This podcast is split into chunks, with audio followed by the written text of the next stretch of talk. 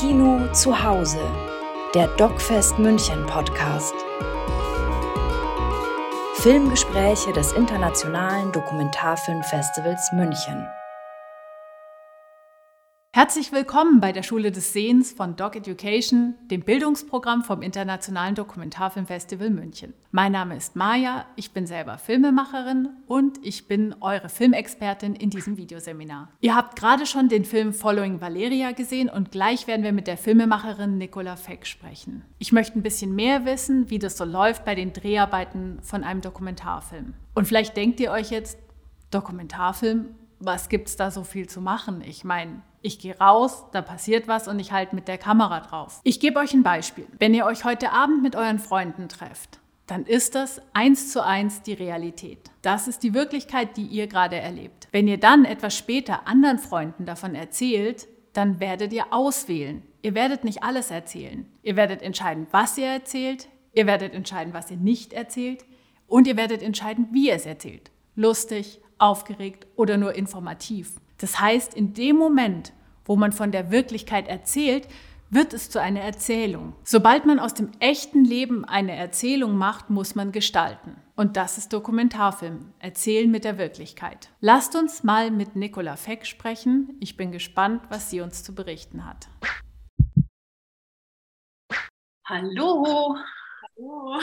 Hallo Nicola, wir haben gerade deinen Film Following Valeria gesehen ein wirklich, wirklich toller Film. Vielen Dank. Und wir freuen uns total, dass du jetzt Zeit hast für dieses Gespräch. Herzlich willkommen. Danke, ich freue mich auch. Wir wollten heute gemeinsam mit dir einmal hinter die Kulissen blicken, wie man so einen Film macht. Die meisten Menschen gehen davon aus, dass bei Dokumentarfilmen einfach nur die Wirklichkeit gefilmt wird und gar nicht so viel entschieden wird.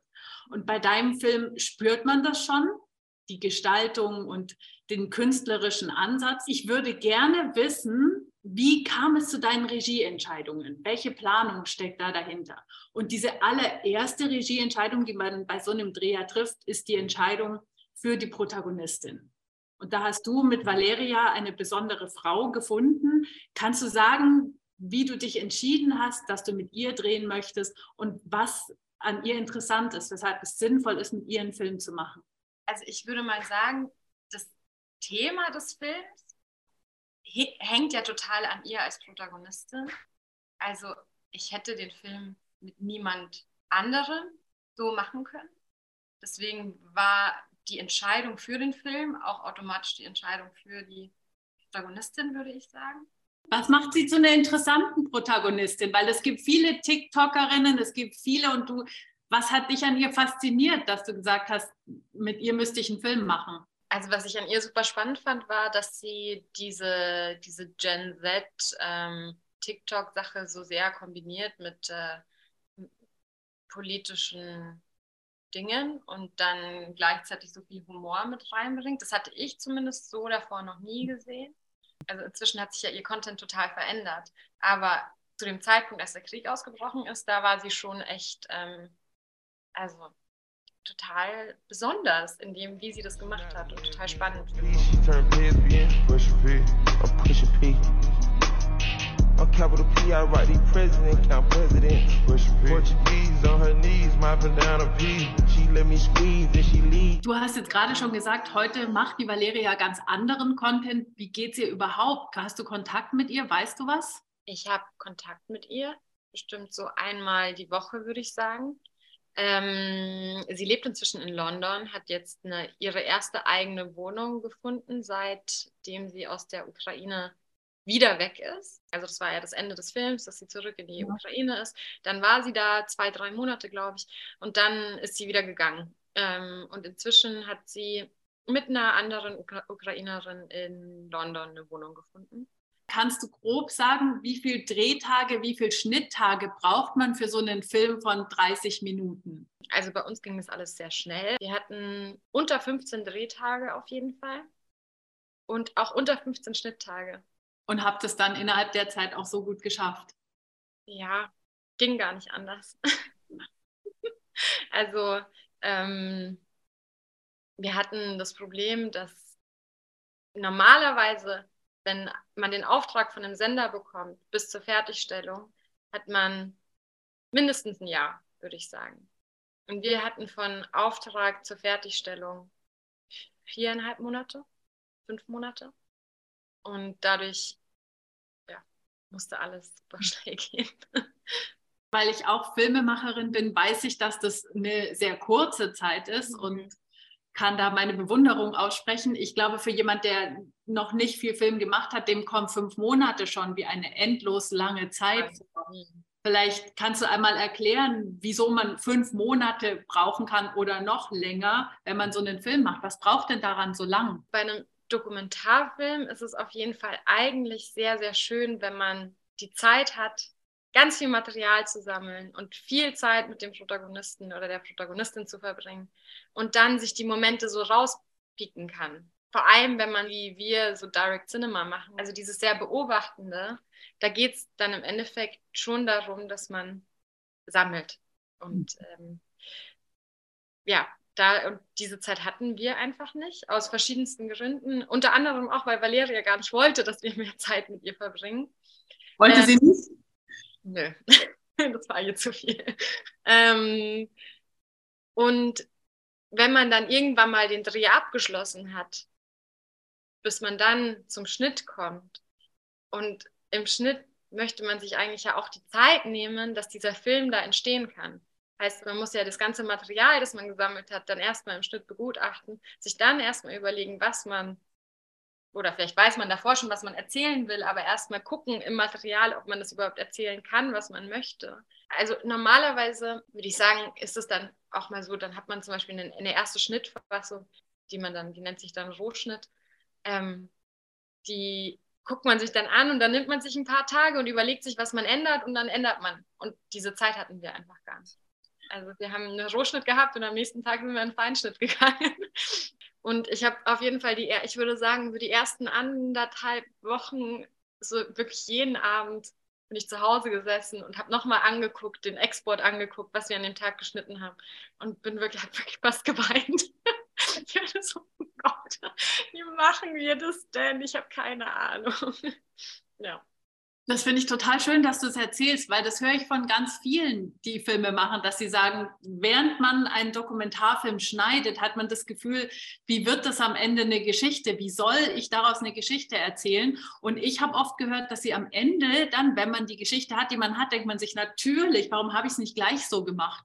Wenn wir jetzt deinen Film gerade eben gesehen haben, dann ist es ja so, wenn man es jetzt vergleicht mit klassischen Dokumentationen, mit Reportagen, da gibt es immer so eine Off-Stimme, so eine Kommentarstimme, die uns was erklärt. Kannst du erklären, warum man auf so einen Kommentar bewusst verzichten will und was du damit vorhattest, warum du darauf verzichtet hast? Ich wollte, dass sich die ZuschauerInnen selbst eine Meinung bilden können, ohne dass einem vorgekaut wird, was ich als Filmemacherin denke, was die Geschichte ist.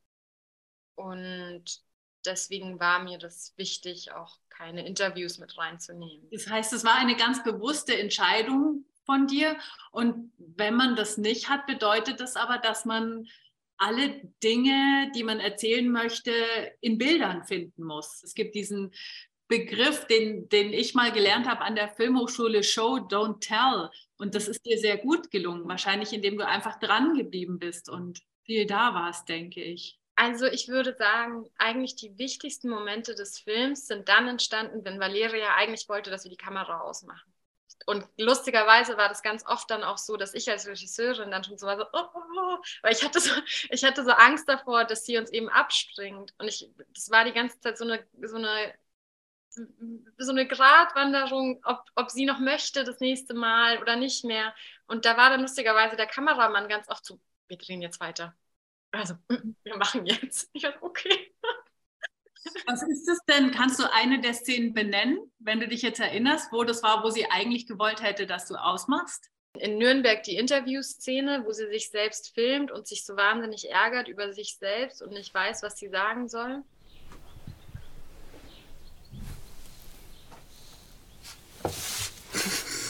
My team.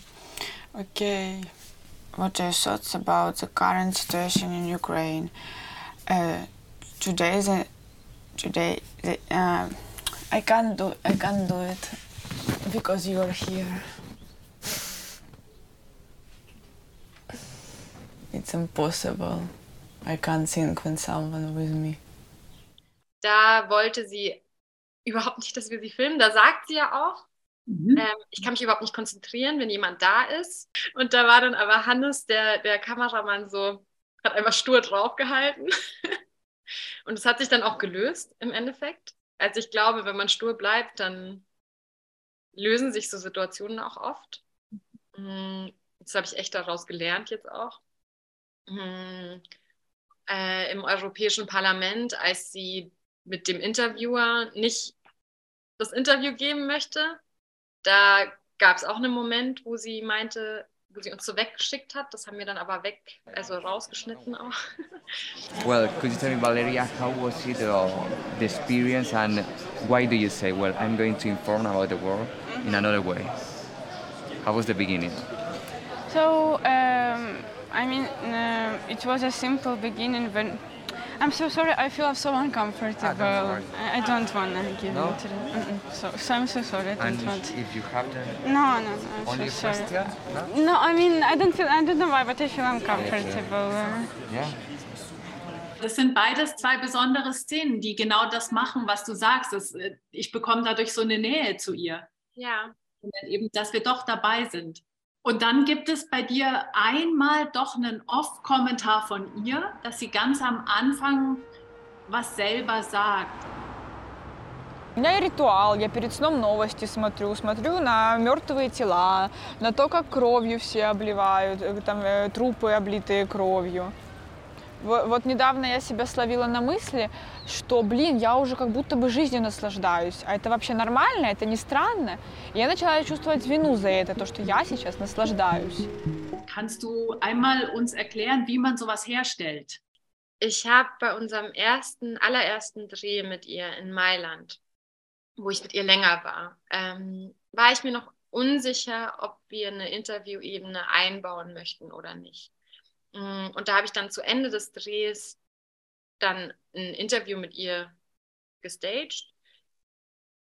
Und daraus ist es dann entstanden. Ah, okay. Also das heißt, du machst ein Interview und dann kannst du Tonfragmente davon nehmen und ins Off setzen. Genau, und uns eigentlich, also mir war zu dem Zeitpunkt schon klar, ich werde kein, also es nennt sich dann Talking Head-Situation haben, heißt, wo man sie dann einblendet, wie sie vor einem äh, Pappaufsteller sitzt. Das war mir von Anfang an klar, dass ich das nicht als Stilelement einbauen möchte.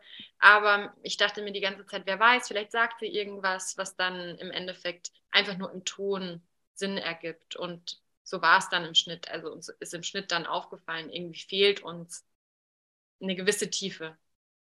Und dann ist dieser Tonschnipsel, der eigentlich schon so halb verloren war, irgendwo in den Weiten des Materials, war ich dann so, wir haben doch noch dieses Interview.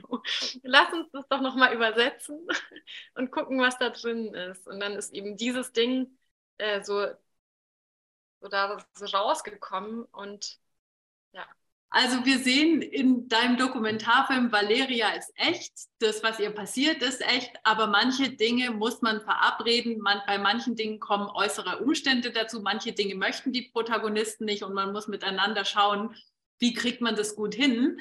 Aber es ist ja nicht so, dass du sie wie eine Schauspielerin inszeniert hast. mm. Aber gibt es eine Szene, wo du sagen würdest, dass du sie arrangiert hast, also dass sie dass ihr was verabredet habt und dann hast du sie aber wieder laufen lassen. Könntest du uns Mhm. da was erzählen, beschreiben? Ich würde sagen, vor allem am Anfang des Films gibt es mehr arrangierte Szenen als gegen Ende. Ich glaube, das merkt man auch an der visuellen Sprache des Ganzen, dass diese Szenen, die so in Mailand passieren, vor allem eher arrangierter sind als das, was später passiert ist. Zu Anfang des Drehs dachte ich mir, ich möchte alles in so sehr festen Bildern erzählen, weil irgendwie war meine Vorstellung, diese ganze TikTok-Welt ist so schnell und diese Kamera ist so zack, zack, zack. Und da möchte ich dagegen stellen, dass ich so sehr feste Einstellungen habe und so eine Ruhe reinbringe. Und ähm, das habe ich dann versucht, in Mailand so ein bisschen durchzuziehen. Und das fand Valeria total uncool. Das hat die so geärgert, dass ich da irgendwie mit meiner Kamera lange gebraucht habe, bis sie mal da wo stand, wo mir das Bild gefallen hat. Und Das fand sie total doof, wirklich. Ja, und äh, ich würde sagen, so diese Szenen sind am arrangiertesten. Also heißt die Szene auf der Schaukel, die ja auch in zwei Einstellungen erzählt ist, vorne, diese seitlichen. Ähm, ich finde, bei der man fast eher so eine Fiktionalität auch spürt, auf eine Art und Weise. Und ihr habt dann aber auch so eine inszenierte Ebene eingebaut an drei Stellen, zum Beispiel die Poolszene oder die Szene, wo sie einen Hasen hält oder mit der Sonnenblume auf der Wiese. Hat sie sich da einbringen können? Als sie dann gesehen hat, dass das visuell spannend sein könnte, war sie so total hin und weg davon und hat angefangen, ähm, die Outfits rauszusuchen und ja, im Pool dann sich, musste ich ihr Bilder davon zeigen, wie sie da jetzt platziert ist, damit sie sich besser platzieren konnte und so. Also diese, die Idee kam von mir, was ich da jetzt zeigen möchte. Es war mir schon ganz klar, wie die Bilder auszusehen haben. Und dann hat sie aber noch so sich selbst positioniert und inszeniert wie ein Model sozusagen. Ja. Das ist ja spannend, zumal am Anfang eben so ein Bild von ihr, wo sie sich so im Pool zeigt, ist ja schon ein Statement, mhm. was du da machst. Es war mit Sicherheit eine bewusste Regieentscheidung, da vorne irgendwie zu provozieren oder mit welchem Hintergrund hast du dir dieses Bild ausgedacht? Ich fand es halt spannend, dass in ihren ganzen Kommentaren auf TikTok die Leute immer davon geredet haben, was, in was für einem wahnsinnigen Luxus sie jetzt lebt. Und das war halt einfach nur so ein Plastikpool, der da irgendwo mit dreckigem Wasser auf dem Land in Nürnberg stand. Also es hatte halt nichts mit irgendwie Luxus zu tun. Und ich fand dieses Bild aber so spannend, dass man das ja auch bedienen kann. Ja, finde ich auch sehr spannend. Und das macht was dann mit mir, wenn ich das am Anfang des Filmes sehe mhm. und, und das kaum zusammenkriege. Und dann gibt es diese Spannung, die dadurch passiert. Und im Laufe des Filmes komme ich ihr dann aber immer näher und kriege das Ganze zusammen. Also es funktioniert ziemlich gut, finde ich. Mhm. Wir wussten wirklich sehr, sehr lange auch nicht, ob diese Bilder überhaupt funktionieren werden. Also wir haben die gedreht und hatten einen wahnsinnigen Spaß dabei natürlich, weil das natürlich toll ist, so, zu entscheiden, wo was im Bild ist und so. Dann sind wir alle total aufgegangen und dann im Schnitt war es aber im Endeffekt, so geht das. Also jetzt habe ich schon so viele Ebenen, die ich da versuche zu erzählen möchte ich dann noch so eine mit reinpacken. Aber am Ende hast du dich dafür entschieden. Russia made you rich and famous. Wow, what a flex to meet Ursula von der Leyen. Real winner of the war is you. The only personality is Ukraine. Fuck Ukraine. Wie war das denn dann? Wo hat Valeria das erste Mal diesen Film gesehen und wie hat sie reagiert? Valeria hat das erste Mal den Film gesehen, als er fertig war. Es war irgendwie ganz lustig, sie war zu dem Zeitpunkt noch in der Ukraine und ähm, der, der, das Stromnetz ist ja so wahnsinnig unzuverlässig dort. Und ähm, sie hatte mir, ich habe ihr den Link geschickt, sie meinte, okay, I'm gonna watch it now. Dann ähm, sind irgendwie drei Minuten vergangen. Dann bekomme ich eine Sprachnachricht, die einfach nur Nicola. Und dann kommt eine Stunde lang gar nichts. Und dann kam nach einer Stunde eine Sprachnachricht. I'm sorry, my electricity was gone. I love it. Und sie hat mir dann gesagt, sie sieht sich, ähm, sie sieht sich total darin selbst ähm, und äh, versteht, warum wir das alles machen wollten. Und ist total stolz, dass wir das gemacht haben. Das war dann so der, ja, sehr schön. des Ganzen. Und dann hast du auch auf einmal gewusst, warum es sich gelohnt hat, Dinge zu ertragen, ein bisschen zu leiden, weil am Ende weißt du, wo du hin willst und es bestätigt sich manchmal erst am Schluss.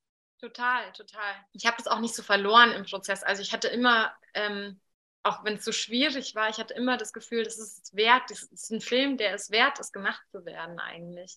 Und auch wenn Valeria diese dem Ganzen vielleicht nicht so geglaubt hat, ich war so überzeugt davon, dass sich das lohnen wird, diesen Film zu machen. Wirklich toll. Und ich habe in einem Interview von dir gelesen, dass du vorhattest, sie so authentisch wie möglich darzustellen. Ich, ich finde, ich kenne sie ja nicht persönlich, ich finde, das ist dir auch gelungen. Mhm. Wir reden aber in unseren Workshops davon, dass es einen Unterschied gibt zwischen Wahrheit und Wirklichkeit. Mhm. Und Dokumentarfilm ist ja ein Erzählen mit der Wirklichkeit. Mhm. Valeria ist Wirklichkeit, ihre Geschichte ist Wirklichkeit.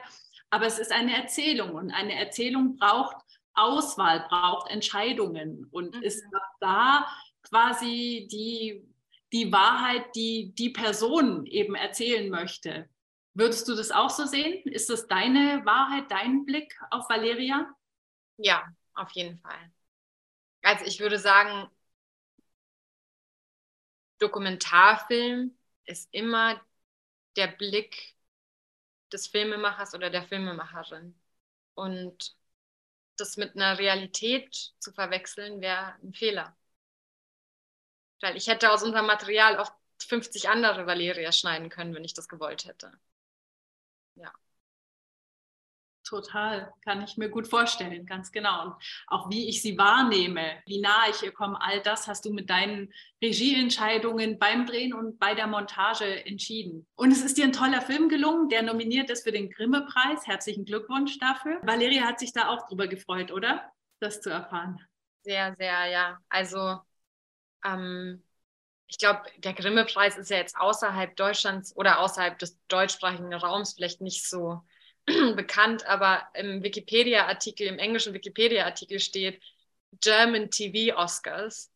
Und als sie das gelesen hat, hatte sie das, glaube ich, auch in ihren Stories so gepostet. Ich finde es wunderbar, dass du diesen Film gemacht hast und ähm, ich hoffe, es werden ihn noch ganz viele ansehen. Man kann ihn bei uns auf dem Festival sehen, man kann ihn bei uns im Online-Programm sehen, man kann ihn bei Dreisat ab 18 in der Reihe sehen, in der Mediathek und ich hoffe, dass ihn noch viele schaffen, sich anzuschauen. Und dir sage ich jetzt ganz, ganz herzlichen Dank für dieses Gespräch und für diese schönen Einblicke. Danke, hat Spaß gemacht. Tschüss. Bis dann, mach's gut. Ciao. Das war unser besonderer Blick hinter die Kulissen eines Dokumentarfilms. Die meisten Menschen ahnen nicht, wie viele Regieentscheidungen hinter so einem Film stecken. Ihr wisst es jetzt besser. Und wenn ihr noch mehr solcher Filme sehen wollt, Dokumentarfilme, dann empfehle ich euch das Dogfest München und die Reihe Dreisat ab 18 in der Mediathek. So viel von der Schule des Sehens für heute. Ich bedanke mich ganz herzlich bei unseren Partnern und Förderern, die die Schule des Sehens hier möglich gemacht haben. Und wir sehen uns vielleicht im Kino beim Dogfest München. Ciao!